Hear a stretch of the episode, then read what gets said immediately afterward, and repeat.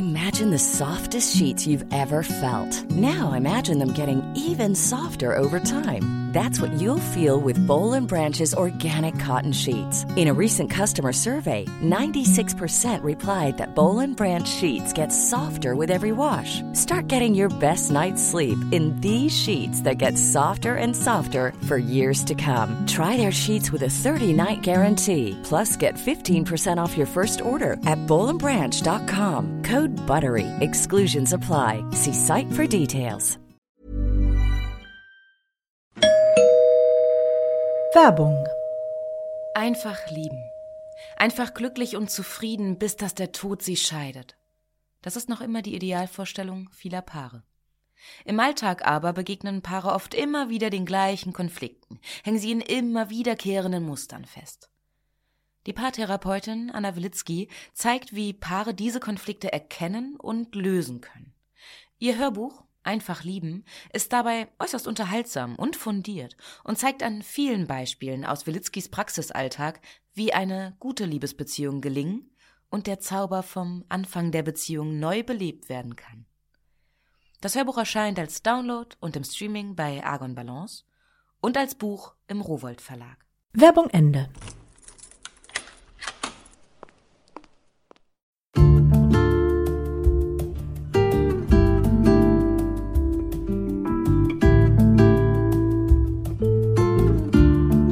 Schön, dass du da bist zur neuen Folge von Einfach ganz Leben, deinem Podcast für bewusstes Leben. Ich bin Jutta Ribrock, Moderatorin, Hörfunkredakteurin, Autorin und Sprecherin, unter anderem für Radionachrichten, Fernsehbeiträge und Hörbücher.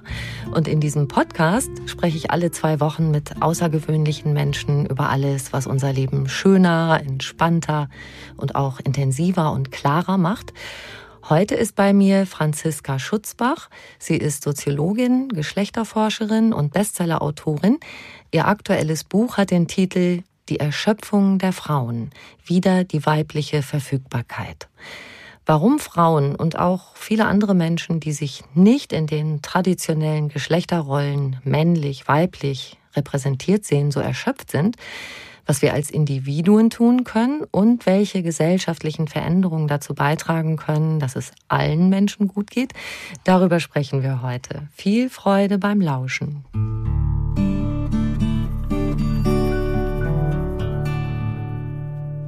Liebe Frau Schutzbach, herzlich willkommen.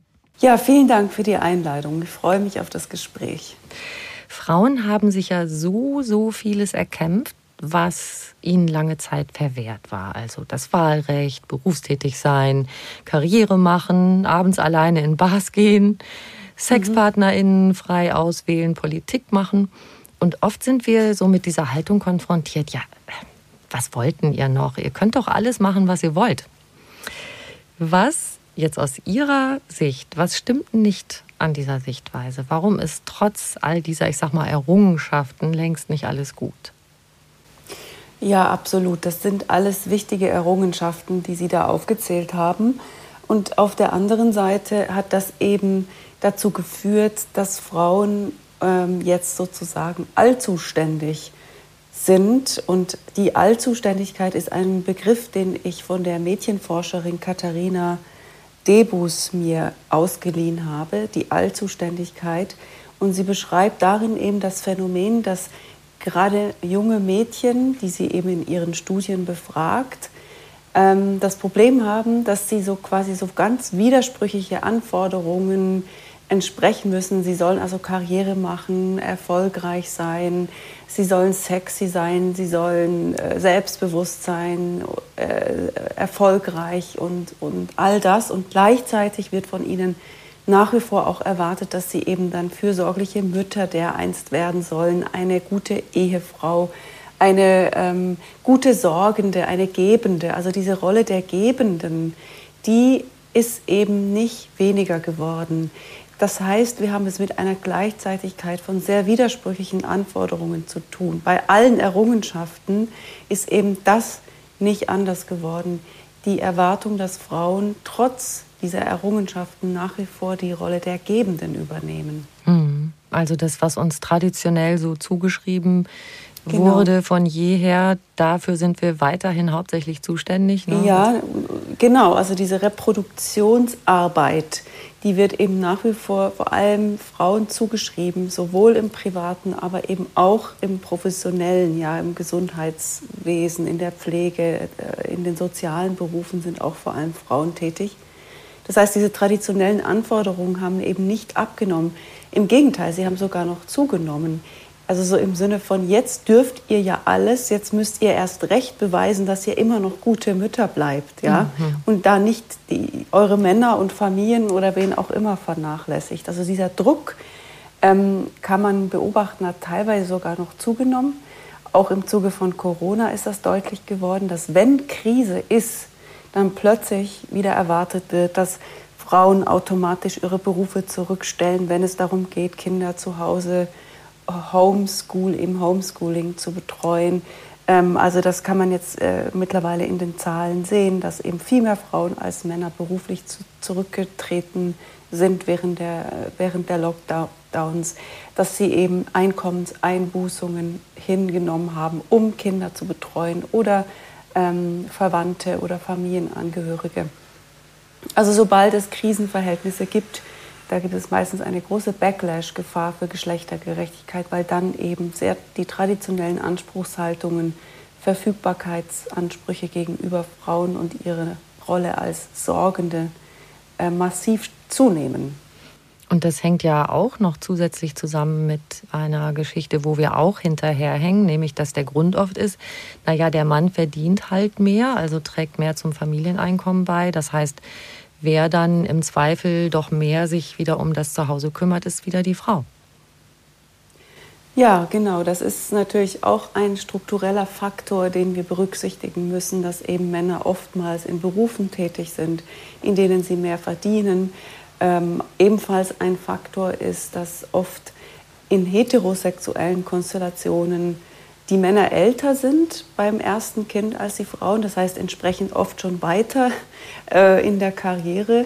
Und wenn dann eben eine Krise ist, sich eine Familie automatisch natürlich am höheren und besseren und sichereren Einkommen orientiert. Das ist ja auch vernünftig, ja. Das ist ja total rational, dass man das tut. Mhm. Nur eben ähm, greifen dann wiederum äh, Mechanismen, die sehr stark zu Ungunsten der Frauen ausfallen am Ende des Tages. Selbst wenn man sagen muss, die Familie hat natürlich äh, vernünftig gehandelt, sich an, am sicheren Einkommen ähm, zu orientieren. Mhm. Aber es ist schon auch mehr. Also es gibt schon, also es ist nicht nur diese, es sind nicht nur diese strukturellen Zwänge, sondern es sind tatsächlich auch kulturell tief verankerte Vorstellungen davon, dass eben in Krisenzeiten, wenn die Welt sich als krisenhaft erweist und als problematisch und schwierig, als hart, dann eben auch eine ganz große Sehnsucht wieder aufblinkt. Es möge doch wenigstens im Geschlechterverhältnis oder in den Familien quasi äh, eine klare, äh, beschauliche das traute Heim irgendwie sichergestellt mhm. sein und die Frau möge doch wenigstens an dem Platz sein, wo sie doch schließlich hingehört, nämlich als diejenige, die die schöne Suppe kocht, die dafür sorgt, dass Menschen sich von der harten, anstrengenden Welt erholen können. Also das ist schon auch so eine ganz tief verankerte Erwartungshaltung gegenüber den als weiblich positionierten Menschen in unserer Gesellschaft, dass sie eben für die Bedürfnisse anderer, für die Krisen auch zuständig sind, dass das im Privaten aufgefangen werden mhm. muss von Frauen. Ich, ich schreibe auch zum Teil über das Privatkrankenhaus Mutter, dass quasi etwas, Dinge, die eben vom Sozialstaat oder von der Gesellschaft nicht aufgefangen werden, dann eben delegiert werden ins Private mit der Haltung, ähm, Frauen sollen das eben dann ausbalancieren, ja, wenn sich quasi die Erwerbswelt oder die, die Welt überhaupt als schwierig und krisenhaft erweist. Da steckt ja sowieso, ich sage immer, das steckt uns quasi in den Zellen, was über die Jahre und die Jahrhunderte alles so über Frauen gesagt, gedacht, geschrieben wurde. Das tragen Sie ja auch zusammen in Ihrem Buch und ich finde das wirklich erschütternd, wenn ich das in dieser konzentrierten Geballtheit sehe. Also angefangen beim Klassiker Sigmund Freud und der Penisneid oder das große Denker der Aufklärung ja das hehre Ideal von der Gleichheit der Menschen proklamiert haben, aber Frauen waren davon komplett ausgeschlossen. Oder so Sprüche wie Frauen haben ein kleineres Gehirn, deshalb ist der Mann klüger. Oder wenn Frauen kurze Röcke tragen, brauchen sie sich nicht wundern, dass sie vergewaltigt werden. Ähm, dann diese ganzen Rollenzuweisungen, Hexe, Hure, Heilige, idealisierte Mutter, dann wären wir wieder an dem Punkt, den Sie gerade beschrieben haben. Ja, die Mutter, die dafür zuständig ist, das traute Heim schön zu halten. Also wir haben ja unfassbar viel, ich sage jetzt mal salopp, Mist verinnerlicht. Mhm. Ja, also das ist natürlich eine der ähm, blinden Flecken der Aufklärung, der Geschichte der Aufklärung oder der Geschichte der Gleichheit, der Gleichheitsideen, dass eben diese Gleichheit nicht von Beginn an für alle äh, gedacht war. Also eben Jean-Jacques Rousseau hat ähm, sehr große Ideale der Gleichheit, äh, der demokratischen Bürgerlichkeit äh, formuliert, aber eben eigentlich nur die Männer damit mhm. gemeint. Ähm, also sie sind gleich vor dem Gesetz, sie sollen äh, bestimmen, sie sind eben Repräsentanten für das Politische, für die Gestaltung der Demokratie. Und die Frauen gehören da eben nicht dazu.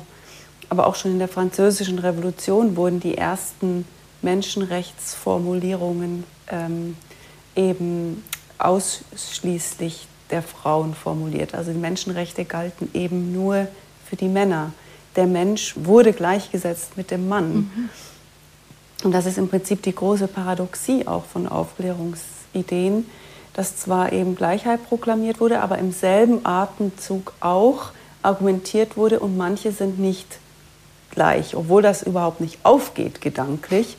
Und deswegen wurde dann eben diese ganze medizinische Forschung hatte dann einen riesengroßen Erfolg im 19. Jahrhundert ähm, Claudia Honecker, die Historikerin, spricht von der sogenannten weiblichen Sonderanthropologie. Das war also eine Wissenschaft, die ausschließlich versucht hat zu beweisen, also vermeintlich zu beweisen, dass Frauen wegen ihrer biologischen Dispositionen eben nicht für diese Gleichheit ähm, taugen, weil sie hormonell oder weil sie vermeintlich ein kleineres Gehirn haben als die Männer eben nicht fähig sind, diese Gleichheitsrechte oder diese Bürgerrechte überhaupt richtig zu beanspruchen. Und so äh, hat eben die Biologie, die sogenannten Humanwissenschaften, die, Biolo die Biologie, die Medizin, haben jahrzehntelang ähm, Publikationen herausgebracht,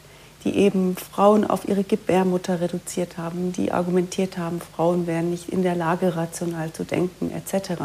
Und das ist, das dürfen wir einfach nicht vergessen, noch nicht lange her. Mhm. Das ist ja ähm, erst gerade kürzlich ähm, galten diese Ideologien als quasi als vermeintlich objektive Tatsachen. Und davon, äh, sind, wir sind immer noch dabei, diese misogynen, also frauenfeindlichen Zuschreibungen eigentlich abzubauen. Ja, das ist immer noch kulturell, also das sind immer noch kulturelle Altlasten, die wir nach wie vor ähm, mit uns herumtragen. Vielleicht, um es an einem konkreten Beispiel zu zeigen, natürlich gesetzlich gesehen sind wir heute gleichgestellt, zum Glück. Also die Gesetzeslage ist natürlich nicht mehr so wie im 19. Jahrhundert, aber kulturell gesehen schwingen Vorurteile, negative Vorurteile gegenüber Frauen eben nach wie vor mit. Also es gibt diese interessante soziologische Studie von Iris Bonnet. Sie hat eben untersucht, sie hat die wichtigsten ähm, Sinfonieorchester der USA untersucht und hat dann ein Experiment gemacht, weil sie hat sich nämlich gefragt, warum spielen da so in diesen Profiorchestern so wenig Frauen? Mhm.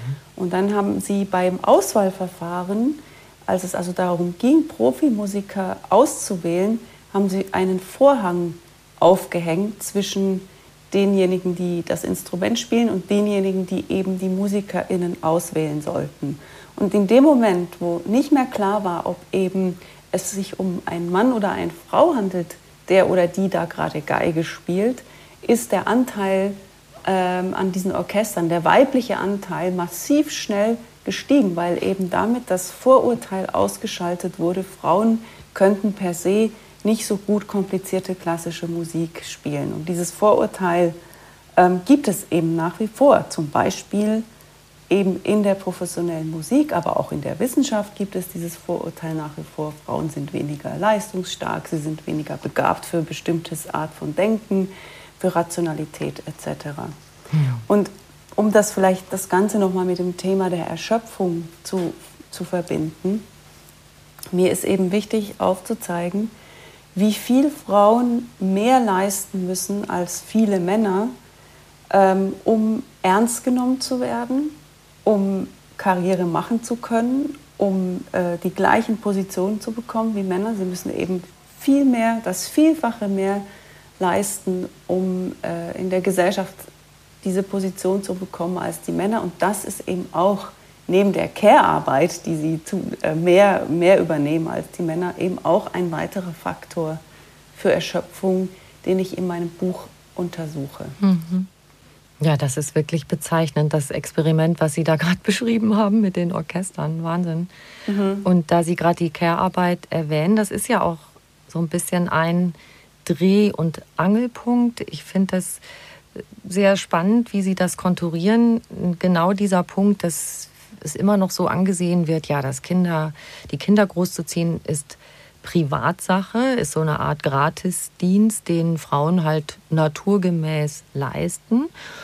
Und Sie sagen, nein, das ist total systemrelevant und muss als Wirtschaftsfaktor mit eingerechnet werden. Also ich finde es wirklich, ähm, oft ist es ja so, man braucht auch Worte, um die Sachen zu beschreiben. Also wenn wir die eigene Erschöpfung fühlen und im Grunde, so wie Sie das beschreiben, ähm, dass die Gesellschaft, die ganze, auch das ganze Wirtschaftssystem, das ja braucht, dass Kinder betreut werden, dass Kranke betreut werden, mhm. dass alte Menschen betreut werden, dass es nicht nur so ist, ähm, dass das ja eine menschliche Zuwendung ist, sondern dass auch die, das Funktionieren unserer Wirtschaft davon abhängt, dass diese Dinge geschehen. Genau, das haben Sie jetzt schon sehr gut zusammengefasst. das muss ich eigentlich gar nicht mehr selbst tun. Aber genau, also es, es geht darum auch in meinem Buch zu, aufzuzeigen, inwiefern eigentlich diese unbezahlte oder schlecht bezahlte Sorgearbeit die Voraussetzung ist, damit überhaupt sowas wie Wirtschaft und Marktwirtschaft überhaupt stattfinden kann. Mhm. Also der Markt und die, das, was wir als Wirtschaft definieren heute, nämlich meistens nur eben produktive Arbeit, kann ja nur produktiv sein, wenn eben im Vorfeld oder parallel dauernd irgendwelche Sorgearbeiten erledigt werden. Kinder müssen erstmal geboren werden, sie müssen großgezogen werden, um dann äh, erwerbstätig irgendwann sein zu können. Ja, das ist also die unsichtbar gemachte Voraussetzung des Marktes, und in allen klassischen Wirtschaftstheorien wird bis heute diese unsichtbare, diese eben oft abgewertete Sorgearbeit nicht ausgewiesen. Zum Beispiel in den Berechnungen zum Bruttoinlandprodukt kommt diese Arbeit nicht vor. Es wird also nicht äh, deklariert, äh, unser Profit hängt zu so und so viel Prozent, basiert dieser Profit auf Milliarden Stunden gratis geleisteter Sorgearbeit hängt davon ab. Ich glaube, also weltweit sind es pro Tag 16,4 Milliarden Stunden unbezahlt geleistete Sorgearbeit, also Haus- und Familienarbeit. Ich rede jetzt wirklich von der privaten. Ja, es gibt ja auch die in, im Krankenhaus, die ist zwar bezahlt, aber eben schlecht bezahlt. Aber jetzt wirklich privat geleistete Haus- und Familienarbeit sind das pro Tag weltweit 16,4 Milliarden Stunden Arbeit und drei Viertel davon wird von Frauen übernommen. Wenn man sich jetzt vorstellt, der Markt müsste für diese Arbeit angemessen aufkommen und den Wert dieser Arbeit angemessen honorieren, also quasi eigentlich äh, müsste der Markt das ja, weil eben diese Arbeit so systemrelevant ist. Mhm. ähm, dann wäre die Wirtschaft letztlich weniger profitabel. Also der, es ist natürlich im Interesse des Marktes, diese Arbeit dauernd abzuwerten und als Privatsache abzuwerten und als Frauensache, weil der Markt dann dafür nicht aufkommen muss und eben äh, Profite nicht zurückverteilt werden müssen in diese wichtige Arbeit. Das heißt, es ist ein ausbeuterisches ökonomisches Interesse daran, diese Arbeit abzuwerten, sie den Frauen zuzuschreiben. Ähm, das lohnt sich quasi auf, auf den ersten Blick. Längerfristig ist es natürlich eben ein ausbeuterisches System, mit dem wir unsere eigenen Existenzgrundlagen ähm, zerstören und missachten. Es ist so ein bisschen vergleichbar mit ähm, der Ausbeutung des Planeten. Man könnte es so formulieren, wie es ja Maya Göpel in ihrem Buch Die Welt neu denken sehr plastisch formuliert. Der Planet arbeitet ja jeden Tag Milliarden Stunden, damit Ressourcen da sind, damit die Luft wieder gereinigt wird, ähm, damit das Wasser äh, da ist. Ähm, wir könnten auch die Arbeit der Bienen, die ähm, diese wichtige Tätigkeit übernehmen, um, um Pflanzen zu bestäuben, damit überhaupt irgendetwas wächst. Wenn man, also das ist ja alles einfach Arbeit, die dann von unserer Wirtschaft im Prinzip bis jetzt einfach so angeeignet wurde, als ob sie einfach zur Verfügung steht. Man kann es einfach nehmen. Das war bis jetzt die Einstellung. Mhm. Und dann verbunden mit dieser Einstellung, ähm, wir müssen dem Planeten auch keine Zeit und keine äh, Reparierungszeit zur Verfügung stellen, damit er überhaupt wieder sich regenerieren kann. Also dieses dieses, diese Vorstellung, dass einfach das als Ressource so einfach so bereitsteht und gar nicht Teil der Ökonomie ist, ähm, das ist eben bei dem Verhältnis gegenüber dem Planeten ganz ähnlich wie gegenüber der Sorgearbeit. Und das ist ähm, aber eigentlich mit der Zeit, eben wie wir jetzt sehen, zerstörerisch, ja, wenn wir nicht ähm, das so denken, dass sowohl die Arbeit des Planeten als auch diese Sorgearbeit systemrelevant sind und dementsprechend eben auch dafür gesorgt werden muss, dass diese Arbeit genug Zeit, genug Erholung, genug äh, Ressourcen zur Verfügung gestellt bekommt, dann führt das am Ende dahin, dass eben äh, eine Gesamtausbeutung stattfindet, die dann letztlich ja, zu, im schlimmsten Fall zum Untergang der, der, der, Welt oder eben zur kompletten Erschöpfung der Frauen oder einfach derjenigen führt, die diese Sorgearbeit permanent leisten. Mhm. Sollte, es gibt ja die, diese Diskussion, äh, sollte Sorgearbeit bezahlt werden? Also könnten Volkswirtschaften das leisten? Also es wird ja bis zu einem gewissen Grad, wird es schon gemacht mit der sogenannten Elternzeit, mit, äh, also äh, es, es, gibt auch gerade äh, in fortschrittlichen Ländern wie Schweden, die eben äh, sehr, sehr ähm, stark ähm, Ausgleichsleistungen äh, zur Verfügung stellen für äh, Sorgearbeit. Also wir, wir, sehen ja schon, dass das geht, dass das viel mhm. besser geht als in Deutschland. Und in der Schweiz ist es besonders schlecht, weil in der Schweiz haben wir noch nicht mal Elternzeit und noch nicht mal ähm, bezahlbare Kita-Plätze. Aber ähm, also wir sehen eben in solchen Ländern wie, wie Skandi in den skandinavischen Ländern, wie, äh, wie stark die do dort schon eben in Sorgearbeit äh, investiert wird, im Sinne von eben Ausgleichsleistungen äh, zur Verfügung gestellt werden. Ähm, ich finde aber, dass es quasi wie verschiedene Denkansätze braucht. Also ich fände es auch zu kurz gegriffen, zu sagen, wir bezahlen das, also wir, wir übersetzen das direkt in monetäre äh, Ausgleiche und jede Person, die zu Hause Kinder betreut, führt eine Excel-Tabelle. Also ich meine, das finde ich schon eine gute Idee, das überhaupt mal äh, so zu denken. Mhm. Aber der Punkt ist, dass Sorgearbeit eben auch eine hochgradig eine Tätigkeit ist, die von sehr viel Unvorgesehenem bestimmt wird. Und für dieses Unvorhergesehene müssen wir, brauchen wir nicht vor allem viel Geld, sondern viel Zeit. Also ein Kind hat eben nicht genau dann seine Bedürfnisse, wenn ich das in meinem Kalender für Quality Time aufgeschrieben habe. Das funktioniert so nicht wie bei anderem Projektmanagement oder bei anderen beruflichen Tätigkeiten, wo man in Übereinkunft mit anderen erwachsenen Menschen planen kann, ungefähr, ja, ja. was wann stattfindet. Und, und, und bei Sorgearbeit geht das so nicht. Deswegen ähm, bin ich eher dafür, dass wir eigentlich insgesamt Erwerbstätigkeit reduzieren müssen. Also ich plädiere mit Frigga Haug zusammen. Also Frigga Haug ist eine Soziologin, die hat diesen Vorschlag der vier in einem Perspektive gemacht, ja. Erwerbsarbeit radikal auf 20 Stunden zu kürzen, 20 Stunden pro Woche und dafür andere Tätigkeiten wie Care-Arbeit, aber auch politische Arbeit und auch die Sorge für sich selbst als genauso systemrelevant zu bewerten. Also ein völliger anderer Begriff von Arbeit, also Arbeit eben nicht zu reduzieren auf nur Lohnarbeit, sondern all, andere Tätigkeiten auch als wirtschaftsrelevante Tätigkeit endlich anzuerkennen und auf dieser Grundlage dann eben genügend Zeit zur Verfügung zu stellen für andere Tätigkeiten. Das würde natürlich bedeuten, dass wir mit 20 Stunden pro Woche genug verdienen müssten. Ja? Genau. Das heißt, es müsste auf dieser Ebene wäre klar, alle haben ein Anrecht auf einen Job, den, in dem sie eben äh, mit 20 Stunden pro Woche, das, ich, das ist jetzt natürlich utopisch, aber ich finde, man muss es mal durchdenken, 20 Stunden pro Woche ähm, gut genug und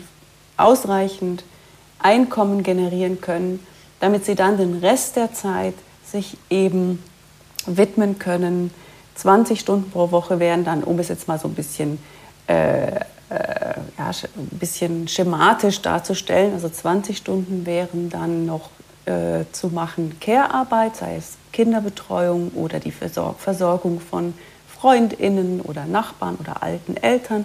20 Stunden wären dann berechnet für politische Partizipation. Auch das braucht Zeit. Wenn wir Demokratie ernst nehmen, dann brauchen wir Menschen, Zeit überhaupt für Mitgestaltung, für lokale Mitbestimmung, uns einzubringen. Das braucht auch Zeit. Und dann rechnet Frigga Haug nochmal 20 Stunden pro Woche für eben Self-Care, also wirklich für Erholung, für Freizeit, für Sprachenlernen, für Reisen oder einfach fürs Nichtstun. Ähm, das sind für, aus ihrer Sicht diese vier Bereiche, sind systemrelevant und sie, diese müssen Menschen machen, um ein gutes, qualitatives Leben führen zu können. Und ähm, mir gefällt diese Denkweise besser, wirklich eine Umverteilung von Ressourcen und Zeit nachzudenken und nicht nur ein Ökonomisieren von Care-Arbeit äh, zu, zu haben. Mhm. Jetzt Sie haben ja den möglichen Einwand schon erwähnt, der da mit Sicherheit kommt. Wie soll das dann gehen, dass man damit genügend Geld verdient? Also Arbeitgeberinnen werden jetzt wahrscheinlich sagen, ja, aber ich brauche doch äh, meine Mitarbeiter viel länger, damit die Aufgaben erfüllt werden können. Es gibt übrigens hier in meiner Podcast-Serie eine sehr, sehr schöne Folge über eine Firma, die das Experiment gemacht hat aus eigenem Antrieb, also die Chefetage. Mhm. Wir reduzieren die Arbeitszeit auf vier Stunden am Tag bei vollem Lohnausgleich und schauen, mhm. wo geht eigentlich Zeit flöten.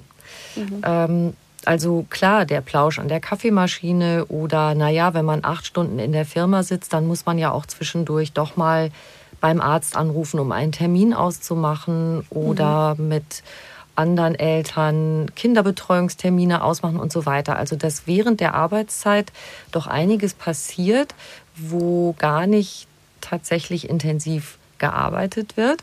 Und die haben versucht, das so hinzukriegen, dass diese Punkte alle rausfallen, dass in diesen mhm. vier Stunden tatsächlich die Arbeit in der Firma passiert. Das hat mal besser, mal schlechter funktioniert. Die mussten zwischendurch auch wieder aufstocken, um ihre Aufträge zu schaffen. Aber so tendenziell äh, hat das wohl geklappt. Und dann haben viele aber gesagt, ihnen fehlt das Socializing in der Firma so ein bisschen. Mhm. Äh, und dann wurden aber auch so ein bisschen so Firmen-Events gemacht, wo man freiwillig dann auch mitmachen konnte, wenn man das wollte oder nach der Arbeit noch, ich weiß nicht, zusammen gekocht hat oder so. Also im Grunde mhm. erfordert es natürlich auch Mut, dass äh, Menschen, die die Unternehmen betreiben, solche Sachen ausprobieren. Und klar hat das irgendwie Grenzen. Es gab mhm. ja auch von einer Familienministerin äh, Ideen, dass eben Männer und Frauen weniger arbeiten, reduzieren, dass damit für beide mehr Familienzeit übrig bleibt. Mhm. Aber die Frage bleibt dann eben tatsächlich, funktioniert die Wirtschaft dann? Wird genug produziert und kommt genug Familieneinkommen dabei raus? Mhm. Also ich habe das natürlich jetzt nicht, ähm, ich bin auch keine Ökonomin, ich habe das jetzt nicht im Einzelnen durchgerechnet. Ich weiß aber, dass ähm, eben manche das getan haben und tatsächlich zu, der, äh, zu dem Schluss kommen, dass es natürlich eine gesamtgesellschaftliche politischen Paradigmenwechsel bräuchte. Also es reicht nicht, wenn es ist toll, wenn einzelne Firmen das schon mal ausprobieren und äh, neue Modelle entwickeln. Das ist natürlich äh, super und braucht es auch solche PionierInnen. Aber letztlich ist es natürlich auch ein politischer Entscheid, ähm, der, der eigentlich auf, äh, auf eine, Profit, eine, eine andere Verteilung von Profiten ganz generell abzieht. Mhm. Also ohne geht es nicht. Ja? Ähm, ohne Steuerveränderung von Steuerpolitik, ohne überhaupt den gesamtgesellschaftlichen Willen zu sagen, okay, wir wollen nicht mehr arbeiten, um Profite zu erzielen per se, sondern wir wollen arbeiten, um ein gutes Leben zu zu haben, also nicht des Wachstums willen zu arbeiten, sondern um einfach für alle ein, ein grundgesichertes Leben zu ermöglichen. Also es braucht da natürlich ein, ein, ein Paradigmenwechsel, ein Systemwechsel, genauso wie es ja auch klimapolitisch immer wieder gefordert wird, dass es eben ein, einen, einen Systemwechsel braucht, der eben nicht mehr Wirtschaft nicht mehr ausschließlich am Wachstum orientiert denkt und vor allem auch ähm, in eine Wirtschaft äh, ermöglicht, in der eben Profite nicht so einseitig nur manchen, also den obersten, keine Ahnung, 5 Prozent wirklich zugutekommen, äh, wie es jetzt der Fall ist. Mhm. Ähm, also, und das sind natürlich politische Prozesse, das sind politische, das, da geht es um politischen Willen und das, das, das geht nur, wenn eben, wenn wir zum Beispiel die feministischen Bewegungen oder andere zusammen mit der Klimabewegung äh, dafür letztlich mobilisieren, für diese Ideen salonfähig zu machen. Ja, wir wollen nicht mehr so viel Erwerbsarbeiten. Jetzt müssen wir umdenken. Jetzt, wir wollen nicht mehr die Ressourcen der, der Care-Arbeitenden und, und die Ressourcen des Planeten ausbeuten. Wir müssen weg von einem rein wachstumsorientierten Wirtschaftsdenken. Und das geht eben, das ist natürlich ein langer Prozess und da da können wir nur hoffen, dass wir dann eben die Kräfte finden, die dafür weibeln. Und mein Buch ist natürlich ein Beitrag dazu, aber es ist nicht der einzige. Also es gibt ja viele mittlerweile auch Gruppierungen und äh, Kollektive und ähm, Aktivistinnen, die für ähnliche Modelle sich einsetzen. Ja, und gucken wir doch mal jetzt in die Familien hinein, äh, wie wir innerhalb ja, unserer engsten Beziehungen vielleicht auch die Sorgearbeit und alles, was damit zusammenhängt, besser aufteilen können. Sie zitieren auch Patricia Camarata. Da gibt es übrigens auch ein tolles Gespräch hier in meiner Podcast-Serie mit der Patricia ja. über diesen Begriff Mental Load, also diese ganzen To-Do-Listen mit Organisationskram, die in den Köpfen von uns Müttern ständig vor sich hinrattern, um den Familienalltag zu managen da ist ja auch noch ein weites Feld, was da passieren könnte, wie Eltern das gerechter unter sich aufteilen könnten. Ja, also für mich ist das Buch von Patricia Camarata zu Mental Load, aber auch andere Theoretikerinnen, also Forscherinnen, die sich mit diesem Thema des Mental Load beschäftigt haben, sehr wichtig. Mhm. Es ist eben auch eine sehr zentrale Entwicklung dass wir Begriffe finden für solche Mikroebenen der Verausgabung, wie eben Mental Load. Also bis ja. jetzt gab es in der Forschung immer wenig Verständnis dafür, dass eben Care-Arbeit, Sorgearbeit nicht nur darin besteht, wer am Ende das Klo putzt und einkaufen geht und die Kinder ins Bett bringt, sondern dass es eine viel unsichtbarere Ebene des Mikromanagements, des Dran-Denkens, der psychischen Verantwortungslast oder äh, gibt. Und dafür gibt es mittlerweile viele Begriffe, auch in der Forschung. Ich bin sehr froh darum. Also es gibt eben Mental Load als Begriff, es gibt aber auch den Begriff der Beziehungsarbeit. Es gibt den Bezie Begriff der affektiven Arbeit, mhm. der mentalen Arbeit, der Emotionsarbeit. Also es gibt mittlerweile zum Glück eben sehr viele Analysen, die sich mit dieser Mikrodimension von Sorgearbeit nochmal beschäftigen und auch zeigen, dass eben gerade auch diejenigen, die diese Arbeit übernehmen, also Verantwortung zum Beispiel übernehmen, wenn es einen Konflikt gibt in der Familie oder auch sonst in Gruppen. Das äh, Mental Load äh, betrifft Frauen ja auch übrigens am Arbeitsplatz, nicht nur in der Familie. Also diese mhm. Übernahme von Verantwortung für Beziehungshandeln, das machen Frauen permanent und eben nicht nur in Beziehungen, sondern auch im Job. Diese Zuständigkeit, dass soziale Beziehungen funktionieren, dass andere Menschen sich wohlfühlen, dass Konflikte ausgeglichen werden, dass ähm, die Bedürfnisse anderer überhaupt wahrgenommen werden. Das ist eben sehr oft ein Frauenjob. Und äh, mittlerweile gibt es zum Glück eben zahlreiche Studien, die sich mit dieser Mikroebene von Beziehungsverantwortung beschäftigen. Und die beschreibe ich auch in meinem Buch. Und ähm, ja, Patrizia Camerata ist natürlich eine, eine wichtige Referenz, weil sie vor allem auch sehr praktisch natürlich Vorschläge hat, wie man das dann in der Familie auch verbessern kann. Ja.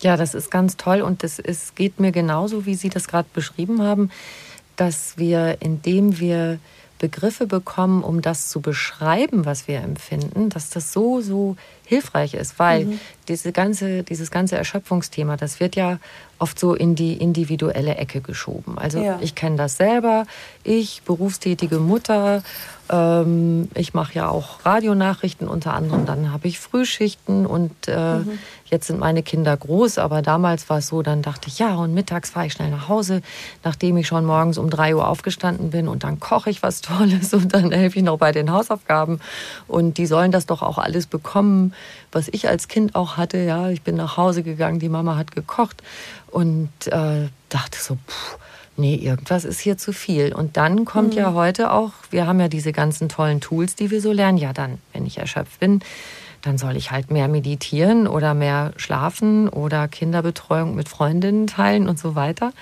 Und das ist, wenn wir immer denken, das ist doch unser individuelles Problem, dann suchen wir auch da nur die Lösung. Deshalb gefällt mir dieser Ansatz, dass man das äh, aus der gesamtgesellschaftlichen Perspektive betrachtet, auch so gut.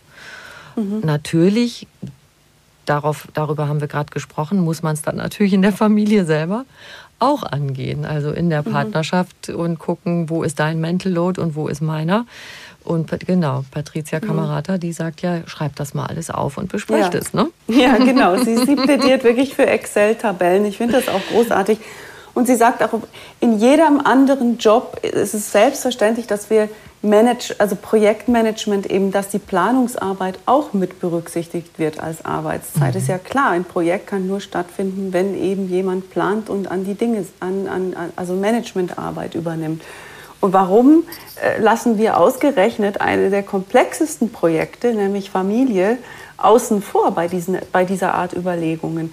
Und das hat natürlich damit zu tun, dass Sorgetätigkeit und Familie als hochgradig als etwas Altruistisches, als moralische Tätigkeit konnotiert ist und eben die Idee vorherrscht, dass Frauen sowas von Natur aus einfach so äh, per se können, was ja überhaupt nicht stimmt. Ja, jede Person, die Eltern geworden ist, merkt sehr schnell, okay, das muss man ja auch erst mal lernen und checken, wie, da, wie das funktioniert und wie, wie man so einen Familienalltag überhaupt bestreiten kann. Aber es ist genau diese privatisierte Idee, dass, dass, dass man da auch nicht pragmatisch drüber nachdenken darf, sondern nur in so komisch verzerrten, romantisierten Vorstellungen von, das erledigt sich quasi automatisch, mhm. weil das in, irgendwie in unserer Natur liegt, was einfach nicht stimmt. Das ist, es, es gibt genauso viel pragmatisch da, darüber zu auszutauschen, zu lernen, mit dem Partner zu diskutieren, wie will man das überhaupt klar kriegen, wie will man sich organisieren, wer macht was und wann und wie macht man das mit dem Geld. Also da plädiert Kamerata wirklich für viel mehr Pragmatismus, als bis jetzt eben üblich war. Auch eben junge Eltern sollen sich vor dem ersten Kind doch mal hinsetzen und überlegen, wie sie, das, wie sie sich das eigentlich ganz genau vorstellen, so mhm. einen Familienalltag. Anstatt einfach so aus romantischer Blindheit in irgendetwas reinzurasseln.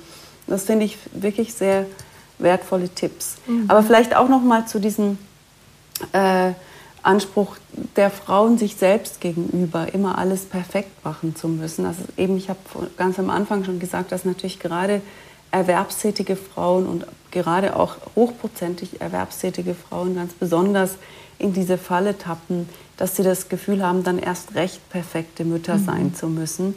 Ähm, und das ist natürlich ein, ähm, ein, ein Phänomen, was wir auch äh, in seiner ganz grundlegenden Funktion oder Systematik verstehen müssen, dass halt eben Frauen auch als Mädchen schon sehr früh suggeriert bekommen, sie sind nur gute Menschen, wenn sie auch gute Gebende sind. Mhm. Das heißt, Sorgetätigkeit zu vernachlässigen bedeutet sofort die Angst, dann nicht als guter Mensch zu gelten. Also Sorgetätigkeit zu vernachlässigen oder sogenannt keine gute Mutter zu sein, bedeutet, das fällt auf die Frauen negativ zurück. Das dürfen wir einfach nicht vergessen. Ja. Also wenn ein Kind nicht, zum Beispiel in der Schule nicht reüssiert, dann ist äh, viel schneller der Gedanke da, wird das von der Mutter vernachlässigt, dieses Kind, als vom Vater. Mhm. Also so quasi ähm, diese Gleichsetzung von gelingenden Sorgebeziehungen mit äh, gelingendem Menschsein, das ist ganz stark für Frauen identitätsbildend und stiftend. Und deswegen ist es auch anmaßend von ihnen dann so zu erwarten, ja, dann mach doch einfach mal weniger, wenn die Gesellschaft ja nach wie vor diese Gleichsetzung so stark hervorhebt. Du bist nur ein guter Mensch, wenn deine Kinder super gelingen, wenn alles perfekt ist. Und das äh, dürfen wir einfach nicht vergessen, dass das immer noch ganz stark ist. Vielleicht noch als Beispiel von Töchtersozialisierung. Also Töchter, Mädchen werden ja ganz stark äh, in dieser Rolle der, des Behilflichseins mhm. sozialisiert nach wie vor. Auch von progressiven Eltern hat man herausgefunden, dass auch Eltern, die behaupten, sie würden ihre Jungs und Mädchen genau gleich erziehen, das eben überhaupt nicht tun sondern dass oftmals ähm, Mädchen zum Beispiel viel mehr gelobt werden und Aufmerksamkeit bekommen, wenn sie behilflich sind, mhm. wenn sie sich um andere kümmern, um ihre kleinen Geschwister, wenn sie aufräumen, wenn sie der Großmutter ein schönes Bild malen, dann kriegen die ganz viel Aufmerksamkeit und Lob. Jungs wiederum kriegen viel mehr Aufmerksamkeit und Lob, wenn sie ein tolles Lego äh, zusammenbauen oder auf Bäume klettern, wenn sie also so Dinge tun, die eher an Autonomie orientiert sind, dann kriegen Jungs sehr viel Aufmerksamkeit und Lob. Und das ist ja ganz normal, dass Kinder äh, oder alle Menschen wollen ja gerne äh, gelobt werden oder Aufmerksamkeit bekommen, dann so eine Art Konditionierung erfahren und halt eher das tun, wofür sie eben mehr Aufmerksamkeit und Lob bekommen. Und so mhm. gewöhnen sich Menschen dann eben diese Dinge an. Also eben, ah, okay, in der Rolle der Behilflichen bekomme ich eben Bestätigung, weil das meine Identität bestätigt. Und die Jungs lernen eher, wenn ich mich ganz autonom oder technisch verhalte, dann bekomme ich ganz viel Bestätigung. Dann machen sie natürlich eher das. Mhm. Ja, das ist verrückt. Das ist auch, was ich anfangs gesagt habe, dass das quasi in unseren Zellen steckt, was wir so an, an Subtext äh, von Generation zu Generation weitergeben mhm. und äh, bekommen, weitergegeben bekommen haben, ja, ja. so ungefähr. ja. ähm, dass, dass, dass wir das so verinnerlicht haben, dass genau das passiert. Also wieder ja. ein Punkt, wo, wo wir sagen müssen, ja, macht euch die Sachen bewusst. Also dieses Bewusstmachen ist ja im Grunde auch unser Thema heute. Mhm. Auch Bewusstmachen, was äh, Care-Arbeit eigentlich für eine Bedeutung hat und in dem mhm. Fall sich selber bewusst machen, wie gehen wir eigentlich mit Jungs und Mädchen um und und das ist ja eigentlich eine ganz schöne Brücke jetzt gerade, weil Sie ja auch in Ihrem Buch nicht nur die Erschöpfung von Frauen beschreiben, sondern auch von Menschen, die Rassismus erfahren, von Menschen, die sich einer Geschlechtsidentität außerhalb dieses binären Mann-Frau-Systems zugehörig fühlen. Mhm. Da haben wir ja gerade das Thema sozusagen angetitscht, ja, wie, weil wir als Eltern äh, so drauf gucken auch schon, ja, das ist ein Mädchen, das ist ein Junge, das hat die Geschlechtsmerkmale, also ist es halt ein Mädchen mit mhm. allem, was dazugehört in unserem ja in unserem, ich sag mal fast ja Vorurteilen oder in unserer Vorprägung. So. Mhm. Äh, und damit sind natürlich auch alle Menschen konfrontiert, die sich nicht als Mann oder Frau fühlen, Schwule, Lesben, Queere, Transmenschen und so weiter, die nehmen sie ja auch mit in ihr mhm. Buch mhm. als die, als Menschen, die auch besonders von dieser Erschöpfung betroffen sind. Mhm. Genau, also ich versuche mein Buch äh, immer wieder intersektionale Perspektiven stark zu machen. Das heißt, ich, ich, ich versuche eben äh, Perspektiven auch einzubringen, die ähm, nicht irgendeiner heterosexuellen, bürgerlichen, weißen, nicht migrantischen, nach wie vor als Norm angesehenen Position ents entsprechen und versuche zum Beispiel aufzuzeigen, was es eben dann für queere Eltern bedeutet. Was, was bedeutet Erschöpfung zum Beispiel für queere Eltern? Mhm. Ich habe dann ein Gespräch geführt mit einer lesbischen Mutter, die eben dann erzählt, wie ähm, ihre Erschöpfung vor allem auch dadurch entsteht, dass sie quasi gegenüber der sogenannten Mehrheitsgesellschaft oder der nicht queeren Gesellschaft immer wieder rechtfertigen muss, dass sie überhaupt legitimiert ist, Mutter zu sein oder eine Familie zu haben.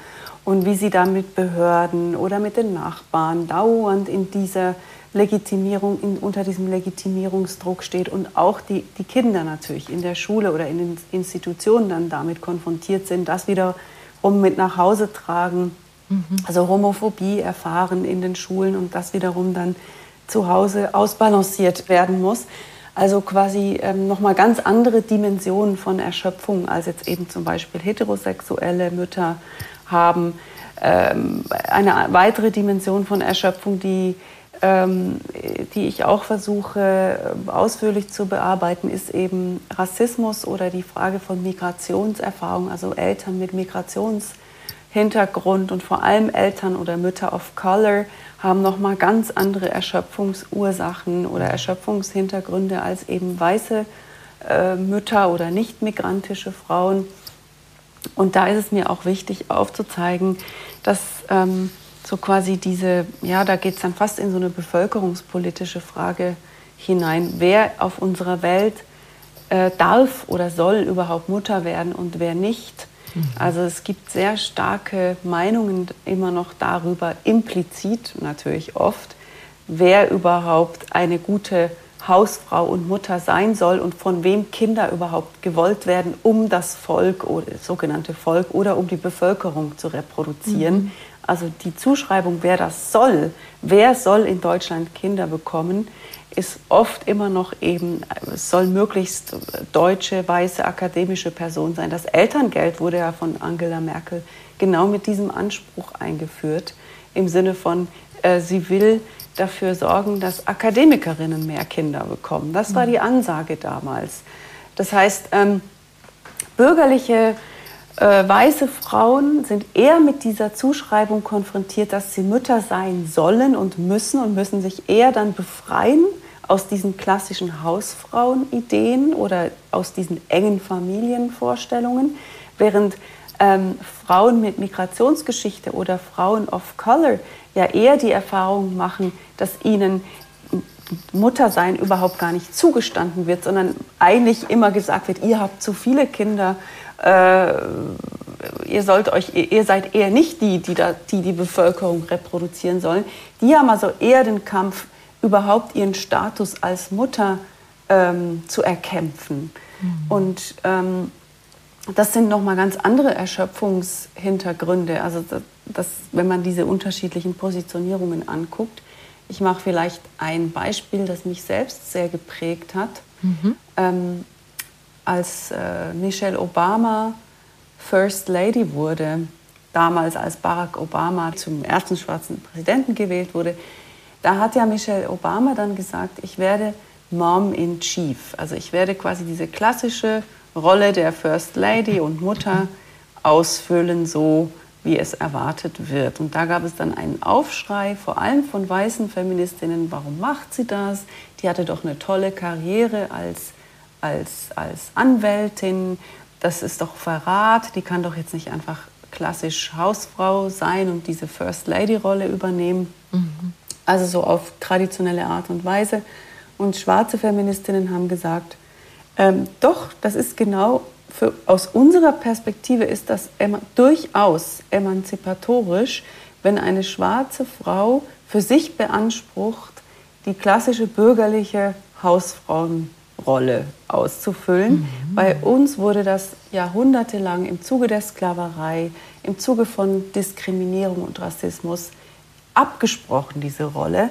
Uns wurden die Kinder weggenommen, unsere Familien wurden zerstört. Für uns ist der Anspruch, eine sogenannte normale Familienleben zu führen, durchaus emanzipatorisch. Mhm. Während für weiße bürgerliche Feministinnen der Anspruch, eine weiße bürgerliche Kleinfamilie zu leben, eher das Gegenteil ist. Also eben nicht unbedingt emanzipatorisch. Ja.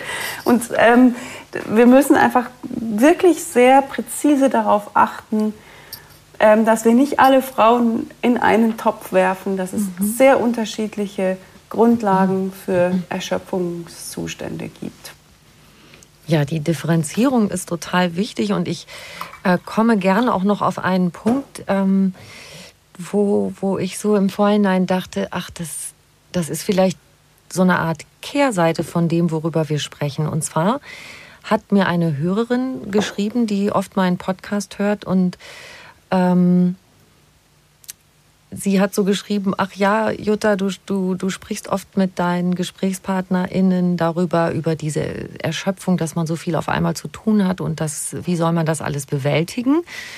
Und sie schreibt dann, es kommt eine Phase im Leben, da wünscht man sich in diesen Alltag zurück. Kinder sind aus dem Haus, Partner hat neue Hobbys, im Job sind jüngere Kolleginnen da mit neuen Ideen und die sind auch teilweise ganz schön unbarmherzig. Und dann sitzt Frau da und denkt, was nun? Wo will ich nach all den Jahren, in denen ich Job und Familie unter einen Hut gestopft habe und durchaus auch Sinn daraus gezogen habe, eigentlich hin? Und sie beschreibt das ganz anschaulich. Sie sagt, viele Frauen fühlen sich in dieser Zwischenzeit wie in einem großen Wartezimmer und warten darauf, aufgerufen zu werden oder eine Tür zu finden, die sich zu öffnen lohnt. Also sie sucht nach Anregungen ja, für Frauen, die in dieser Lebensphase aufwachen wollen, eine neue Lebensphase aktiv gestalten wollen äh, und, und voller Neugier Neues dazu lernen wollen.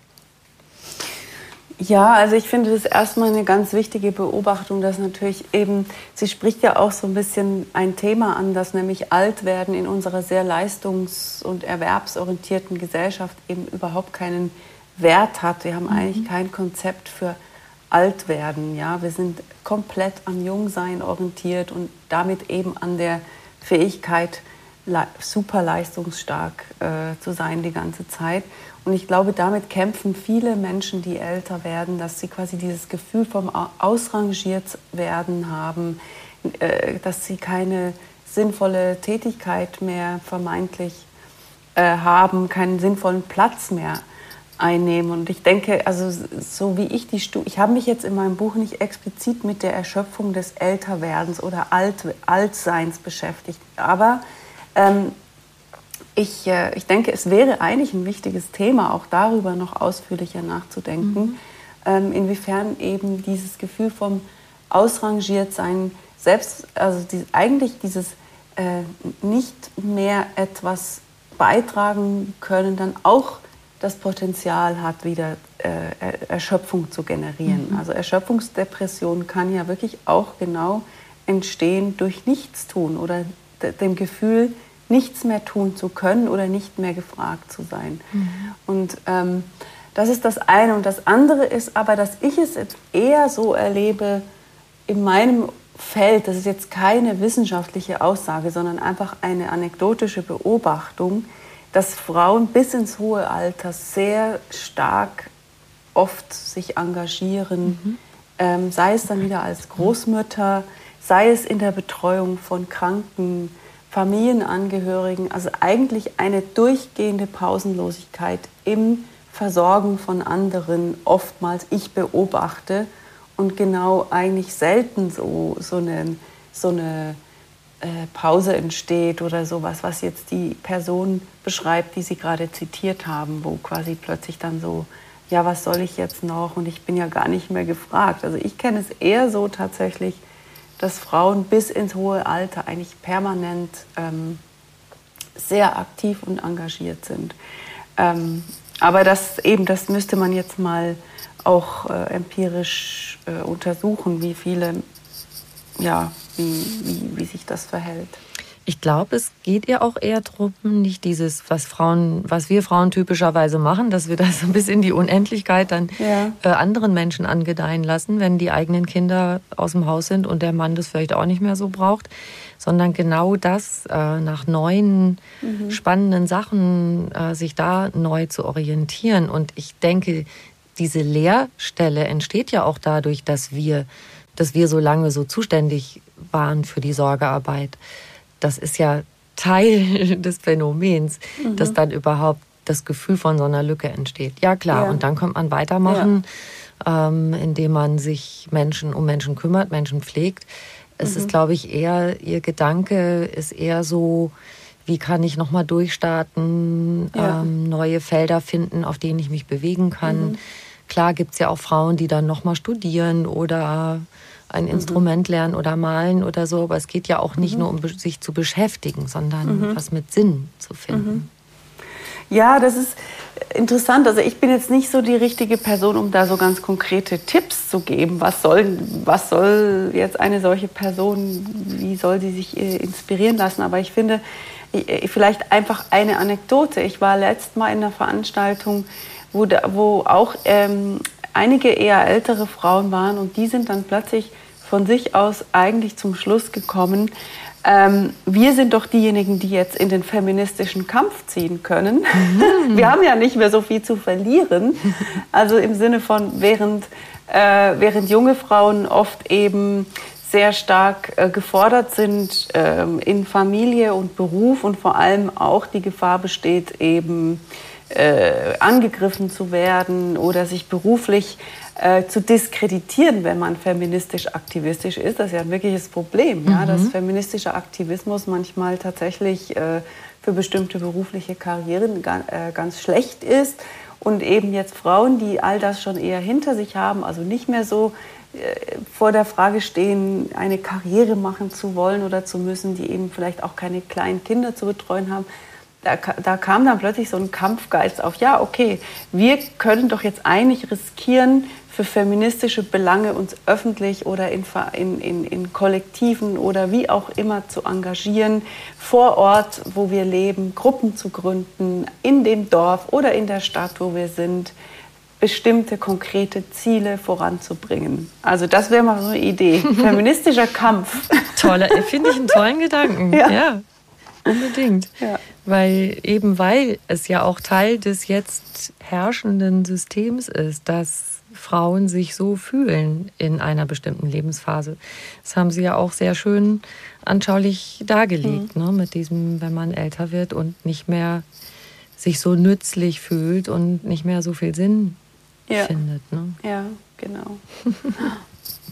Aber ich bin natürlich auch eine Verfechterin von auch mal nichts tun, ja. Also ich finde das genauso legitim zu sagen, ich weiß nicht, äh, keine Ahnung, also meine, meine Vorstellung wäre von Lehre ausfüllen. Ich lese jetzt mal all die 100 Romane, die ich zu anderen Zeiten niemals die Zeit hatte zu lesen. Also ich persönlich ähm, lese viel, aber ich, ich bin halt gezwungen, vor allem Sach- und Fachliteratur zu lesen durch meinen Beruf.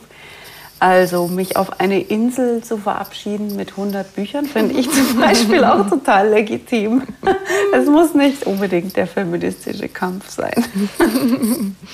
Oder vielleicht kriegt man ja auch beides unter einen Hut. Dann ja. hat man wieder viel. Ja.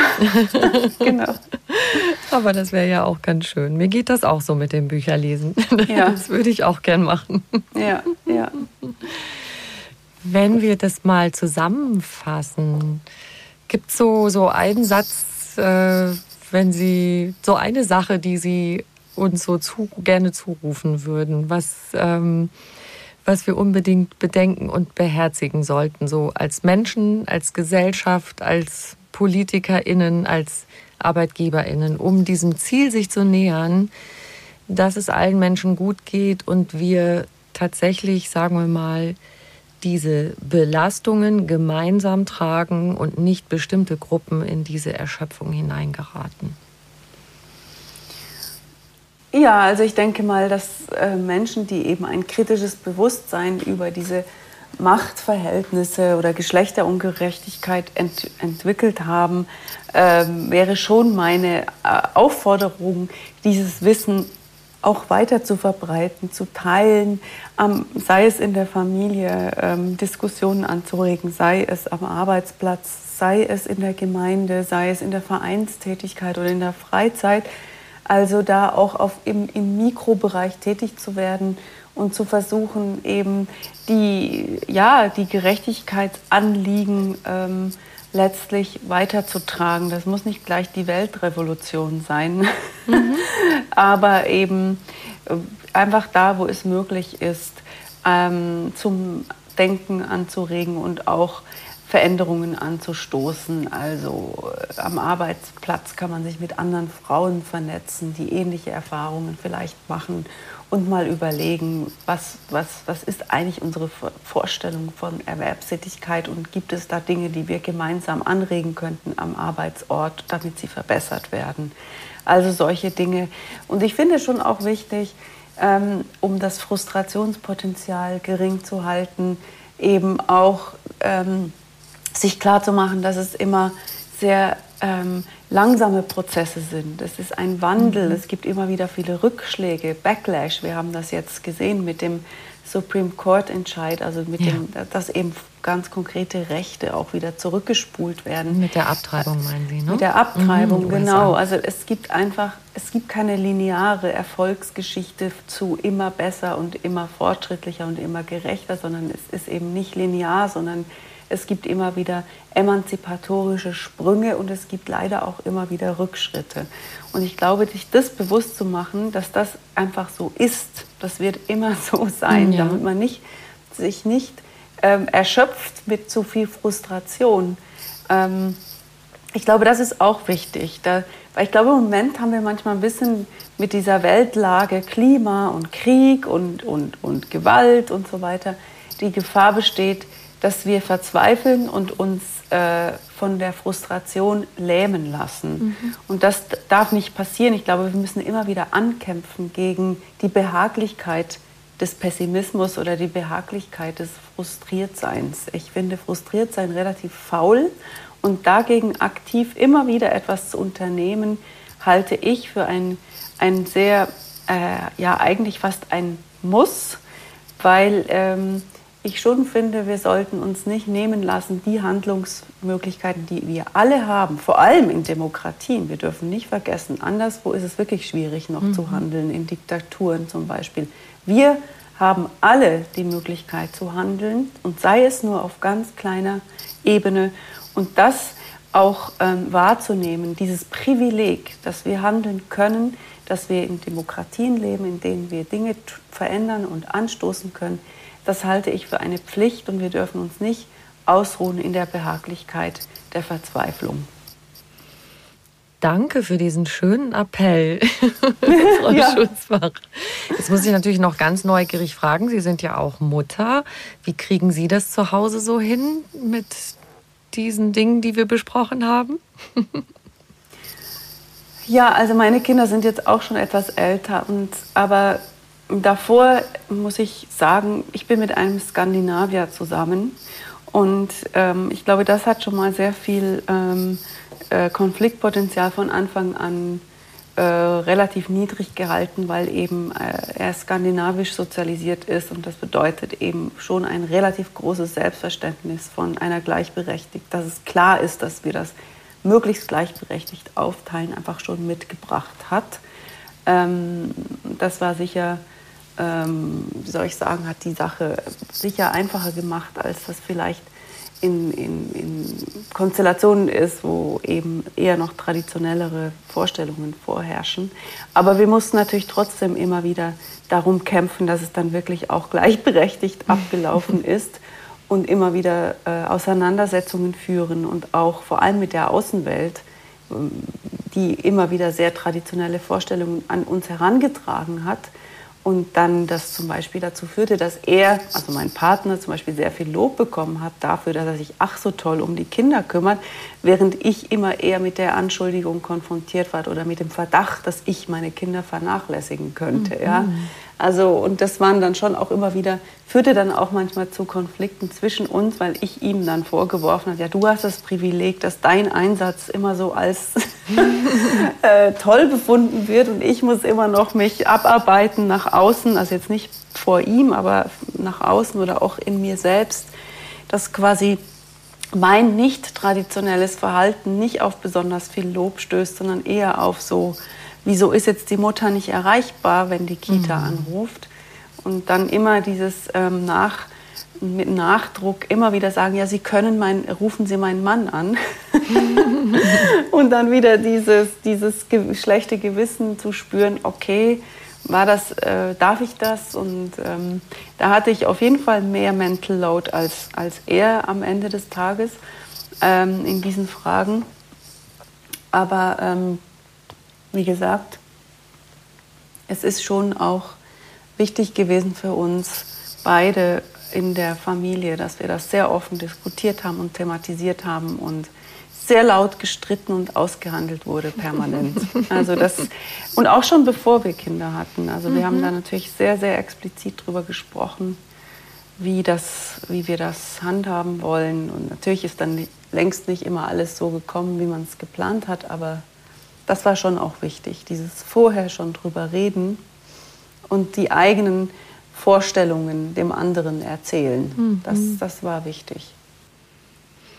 Da ist ja auch noch der Aspekt drin, wenn ich mich für etwas entscheide, dann auch mit mir selber einverstanden zu sein. Ne? Ich bin berufstätig und habe Kinder und wenn dann von außen diese, diese Unterstellung so kommt, da ah, du kümmerst dich irgendwie nicht gescheit, mhm. dann zu schaffen, mit sich selbst und dem, wofür man sich entschieden hat, einverstanden ja, zu sein. Ja, und vor das allem, wenn ne? zum Beispiel die Dinge nicht gut laufen, angenommen, man hat ein Kind, was echte Probleme hat ähm, in der Schule oder sozial, was dann? Ja, also mhm. hält man dann fest oder also das, da, dann kommen ja die erst die richtigen mhm. Hera Herausforderungen. Ja, genau. Das, also diese das, Unvorhersehbarkeit, die Sie anfangs erwähnt ja, haben, ja und genau. tatsächlich ja wir entscheiden uns dann ja auch oft neu, mhm. um damit umzugehen. Ne? Mhm. mhm. Genau, und auch der, angenommen, man trennt sich oder alleinerziehend sein, ist ja. auch nochmal eine, eine völlig andere ähm, Ausgangslage, über die wir jetzt noch gar nicht gesprochen haben. So ist es. Eben, mhm. Was es heißt, alleinerziehend zu sein. Und mehrheitlich sind Alleinerziehende ja eben Frauen. Alleinerziehende Mütter haben wir noch gar nicht so besprochen, mhm. sind ja genau die, die Mental Load eben nicht mit einem Partner, einer Partnerin teilen können. Und, ja. ähm, oder was, nur bedingt oder sehr genau. auf sehr komplizierte Weise. Es gibt da auch unterschiedliche Modelle natürlich. Welche ja. Möglichkeiten habe ich in, in der Situation? Ja, also ich denke, da müssen wir eben nochmal ähm, berücksichtigen, dass die, die Verantwortungslast äh, noch mal viel größer wiegt, aber auch diese tatsächliche Doppelbelastung oder doppelte Schichten, wenn eben auch Alleinerziehende dann ja oft auch noch äh, erwerbstätig sind und eben auch die, diese Verantwortungslast äh, in Bezug auf die Kinder tragen. Das ist einfach alles noch mal ein Tick, also noch mal einen Zacken ähm, herausfordernder letztlich als eben in Paarkonstellationen ähm, und vor allem auch immer wieder diese, äh, diese Defizitgefühle, es nicht geschafft zu haben. Also ich glaube, das wiegt auch schwer. Das ist auch ein, ein zentrales Erschöpfungsthema, weil wir ja trotzdem, dass die meisten Menschen ja gar nicht in diesen tollen bürgerlichen kleinen Kernfamilien leben. Also jede dritte Ehe, glaube ich, wird mittlerweile geschieden.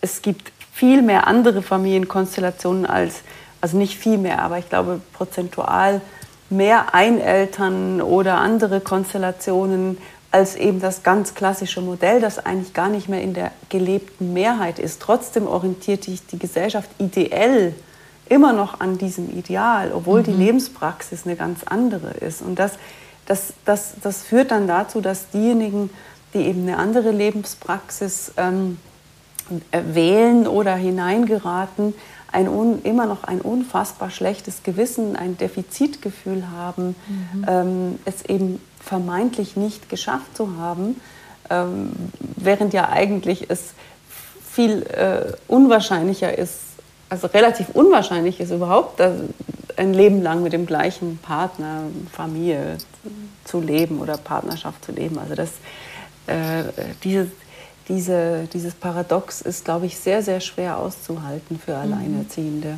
Mhm. Und was kann helfen? Ein wichtiger Aspekt ist natürlich, äh, also neben jetzt politischen besseren Unterstützungsprogrammen, also dass halt einfach dieses äh, alleinerziehende Familien einfach viel äh, mehr Unterstützung äh, bekommen müssten, ähm, ist, ist sicher auch wichtig, eben selbst nicht in dieser Defiz also dieses Defizitgefühl irgendwie anders äh, zu verarbeiten, also wie soll ich sagen, in ein anderes Gefühl hineinzukommen mhm.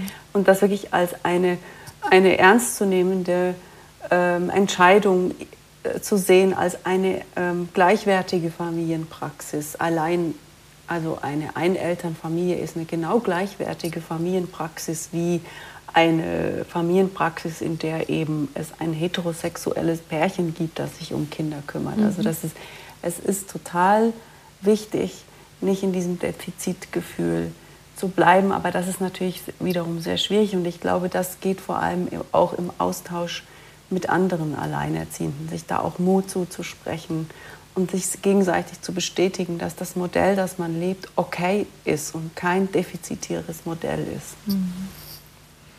Frau Schutzbach, ich habe am Schluss immer noch eine Frage an meine Gäste und die möchte ich Ihnen auch gern stellen. Was ist für Sie persönlich Glück?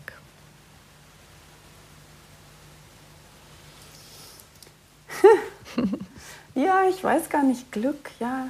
Hm.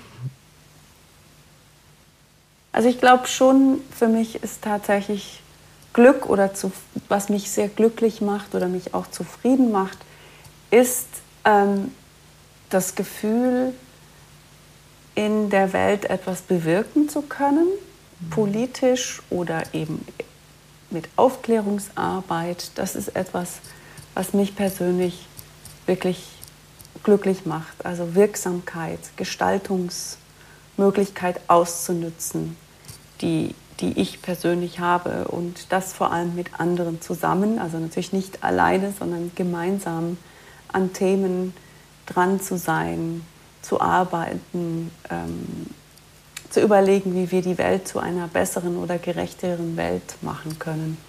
Das ist für mich auf jeden Fall ein Stück Glück, wenn das gelingt. Ja, es gelingt natürlich auch nicht immer in dieser Wirksamkeit zu sein und ich bin auch manchmal frustriert und äh, verzweifelt, logisch. Aber das macht mich schon sehr glücklich. Wunderschön. Ich wünsche Ihnen von Herzen weiterhin ganz viel Wirksamkeit Dankeschön. auf diesem Weg. Und ich danke Ihnen sehr, sehr für dieses tolle, spannende Gespräch. Ja, vielen Dank Ihnen nochmal für die Geduld und für die vielen guten Fragen, die Sie gestellt haben. vielen Dank.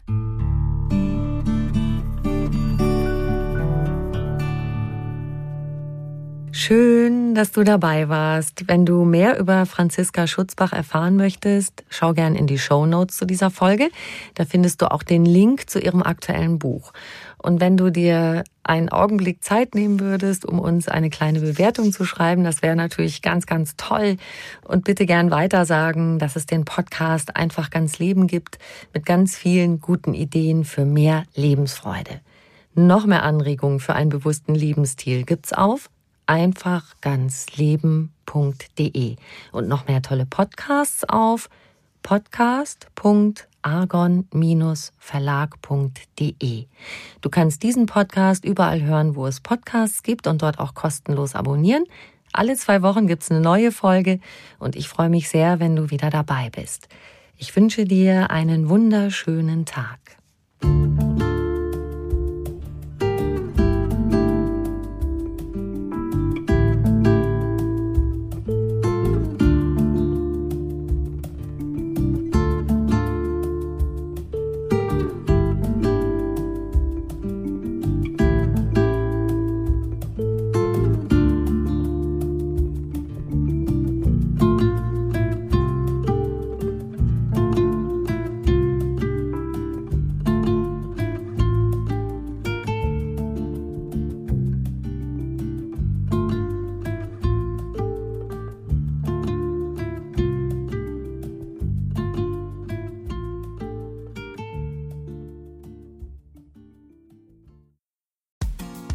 Frauenstimmen.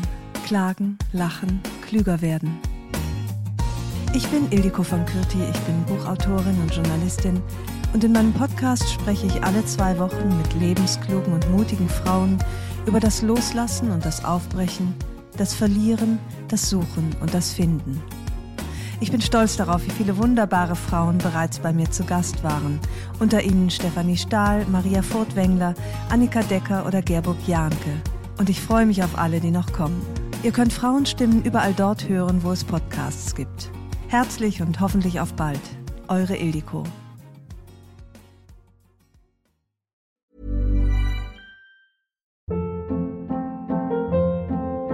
Hold up. What was that? Boring. No flavor. That was as bad as those leftovers you ate all week. Kiki Palmer here, and it's time to say hello to something fresh and guilt-free. Hello Fresh. Jazz up dinner with pecan-crusted chicken or garlic butter shrimp scampi. Now that's music to my mouth. Hello Fresh. Let's get this dinner party started. Discover all the delicious possibilities at hellofresh.com.